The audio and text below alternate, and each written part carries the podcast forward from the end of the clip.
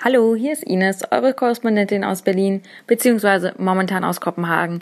Denn ich habe mich hier auf eine kleine Reise begeben, um zu schauen, was denn beim Nachbarn so passiert. Aus Dänemark kommen in der letzten Zeit immer wieder sehr spannende Konzepte und wegweisende Foodtrends, die wirklich nachhaltig auch die internationale Gastroszene beeinflussen. Und ähm, unter anderem habe ich hier gerade Livia neben mir sitzen.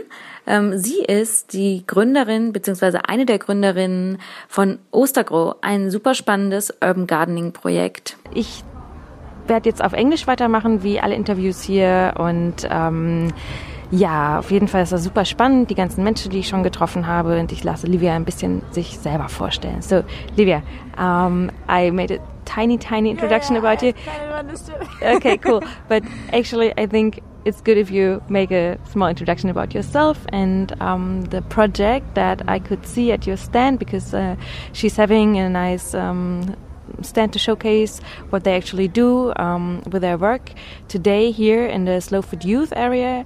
And um, yeah, so please. um, so I'm Livia, and as you said, I'm the co-founder of Östergro.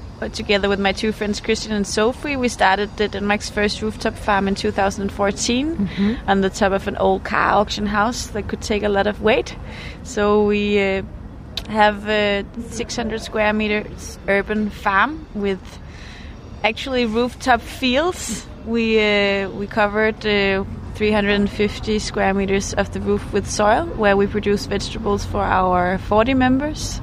So it's a CSA, a community-supported agriculture, and um, Östergro was and is the dream of creating this green oasis within the city where people can come up and learn and be in touch with uh, food production that respects nature, where we grow organically, um, very high intense. Uh, because we grow with our hands and not with a tractor, so uh, we get a lot of uh, yield out of uh, each square meter and produce a lot of different uh, things. And then we collaborate with a farm in the south part of Copenhagen in real farm land, and they produce half of the vegetables for our 40 members. And it works like this: that people pay, or our members, they pay uh, ahead of the season, like every other CSA, and in that way we are secured that our harvest is actually getting to people's home when it's fresh. And uh, they are very well connected with us and Seopgo, which is the name of the farm we collaborate with. And we really wanted to spread this idea of CSA in Denmark because it's not that big, uh, not as big as in Germany and Sweden and Norway, which is all our neighbor countries. But wh- where we got inspired from was the US. Yeah. And that was also where we got inspired to do an, a rooftop farm, actually. I studied architecture at the time when I saw Brooklyn Grange Okay. for the first time, which is the world's biggest rooftop farm. And Yeah. it's a crazy place Yeah. uh, with 4,000 square meters on top of an old uh, Navy Yard building Oh, on the wow. 11th floor. Wow. You're in the middle of New York and you have the whole Manhattan skyline in the background, and then you're just surrounded by fresh crops growing. Beautiful. So amazing, Nice. yeah. So we wanted to bring this to Copenhagen, and uh, we became a part of the climate neighborhood, Mm-hmm. um, and that was the reason why we found the roof actually because the private owner, uh, which is a company that works with cars and have done that in generations, were not a, could not be a part of of that climate Yeah. history of the area. So uh, they had this empty roof, and they invited us up to do the project day, so we could be a part of showing solutions on how to use rainwater as a resource. Now that we get much more of rainwater, that's one of the climate change that we feel here in Copenhagen, and uh, it's a problem for the city because our cellars get flooded when we had these cloudburst situations where a lot of Oh, okay. uh, rain Yeah. falls at, at within like half an hour. Oh wow. Um, yeah. So the climate neighborhood is focusing on how to adapt the city landscape to that, and most of all, how to also then use that rainwater to create green spaces. So we became a part of that story, Mm-hmm. and uh, then ever since it has just developed into being uh, a project where we also have a restaurant now in the greenhouse. Um, but from the beginning, we have been engaging the city uh, in workshops and tours, and then every week we do a volunteer day. That was not something we knew was going to be so popular when we started the project, but a lot of people want to be in touch and learn how to grow food. So we have 20 people coming every Wednesday from in the whole uh, growing season, and it's all ages, all backgrounds, uh, all uh, different cultural backgrounds as well. So Super. it's a very international, actually, uh, community that we have that comes up. Some Okay. come up to learn. Yeah.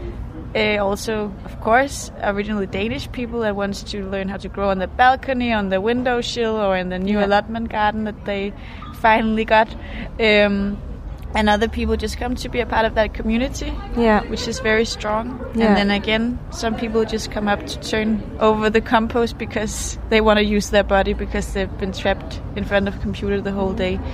So um, it brings back, a, or brings together a lot of different people depending on what experiences it is that we do. Um, so it's everything from people that are very nerdy into how to uh, work with bees that we also have on the roof and chickens and how to nurture our soil and and then also just people that wants to come up for a good food experience.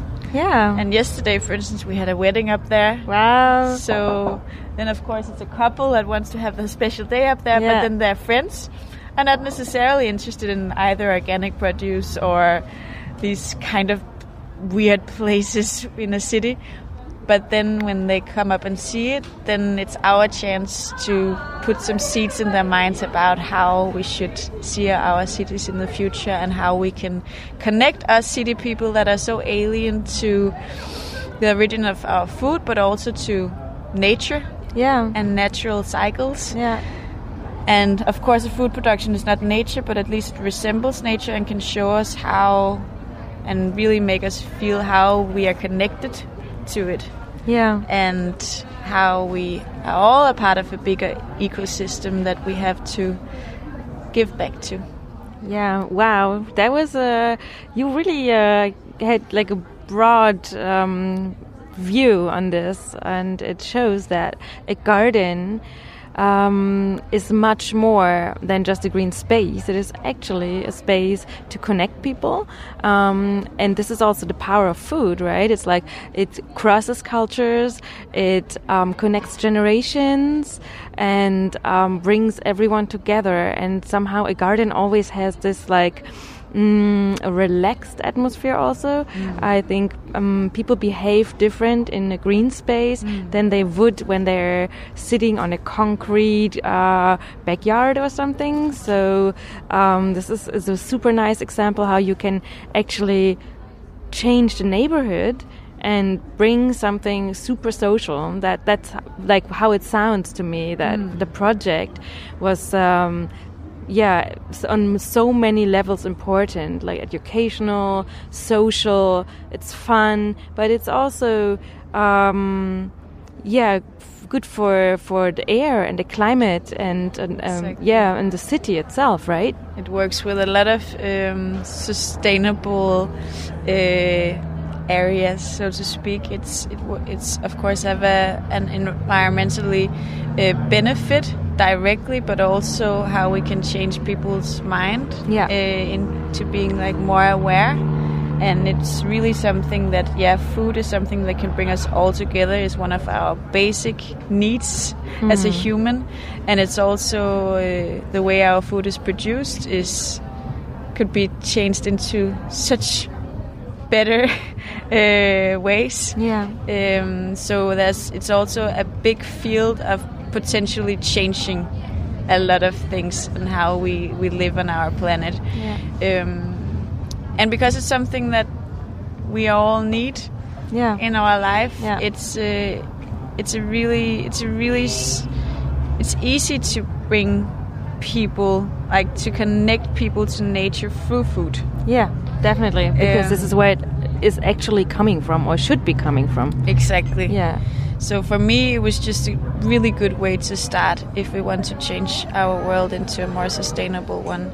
So yeah, it's it's uh, it has a really all the parameters of being sustainable is, is something that we work with. Also, the economic economical sustainabilities that we actually created a project that where we have 10 people full time mm. hired mm. so it's it's a project that can live and and it's not run by forces that burns out because it's 100% voluntary based. Yeah. What we wanted to create from the beginning was a place that could run it itself and yeah. then in that way be a resource for the rest of the city to facilitate all that eagerness that people have to like have um, that they want to learn about but also be sustainable in a financial way right? Because exactly, yeah, yeah, if you if you rely on voluntary work then that's always hard especially if you have a garden to run. Yeah. then um, the garden needs yeah to be taken care of. The animals need to be taken care of. It's not like oh yeah um, today i really can't because i have no. to do something more important or something. It's like exactly, not possible. but what but we can also i mean if it happened that no one showed up on wednesdays we could we could do it ourselves. We could yeah. do the production ourselves and make sure that it was a place that was still very inviting for all the other activities that yeah. we have. Um, so as a volunteer, you never feel obliged to come, and yeah. then you never come with a bad feeling of oh I'm I didn't come the past two Wednesdays mm-hmm. or and we just tell everyone that they can come they don't have to tell us in advance they just yeah. show up and then we eat a big lunch in the middle of the day where we can sit together and be happy about the work that we can see as well it's something that you can have touched with your hands and you can easily see what you've been doing yeah. for the past hours. Beautiful idea. And I also think if you don't force it on people, that's like, uh, yeah, you really have to come. You really keep it open, then it actually it's more attractive um, to help mm. also because um, they say like, yeah, um, it's it's fun to go. We have the lunch, we have the community, we have the exchange. They learn how, from you how to garden. And this would be uh, my last question actually. Where did you? Because you told me beforehand you're an architect architecture student actually like that. well not anymore but that's what you were before you started the farm and um, so where does all the knowledge come from because now you guys are gardeners you are educators you are um, restaurateurs hmm. um, yeah and maybe something else even yeah so it's it i think all that we've learned comes out of our huge passion for this and also that in the beginning when I was not a gardener then I started studying to become a professional gardener but you don't even need to study it to learn it it's just about being surrounded by people that knows more than yourself and yeah. it was very important for us and like the process in the process of, of creating this place that we wanted to bring in a lot of knowledge from people that had much more of it in these small areas. They have different like how to build up a green roof technically and like how to make a sowing plan.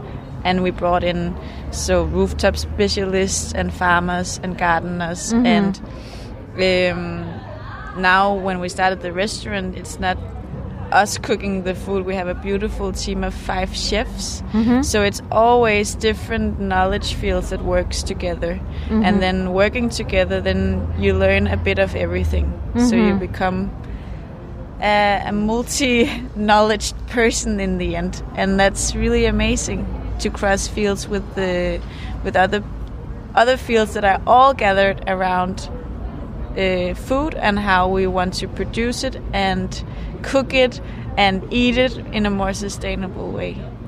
Wow. Yeah, super nice. I totally agree. And um, it's like a, it's a lifelong learning journey, probably from everyone. When when you are open and uh, you care, and um, yeah, then it's just like uh, you can do great things Lake Livia in Östergro. Thank you so much for the beautiful introduction of your project, and I hope it inspires really people to first of all, come to your place, maybe be inspired like you were in Brooklyn, and um, start farms and gardens around the world. Thank you, Ines. Yeah. And you're always welcome on Östergro and Gro Spiseri, which is the eatery. Cool. Thank you.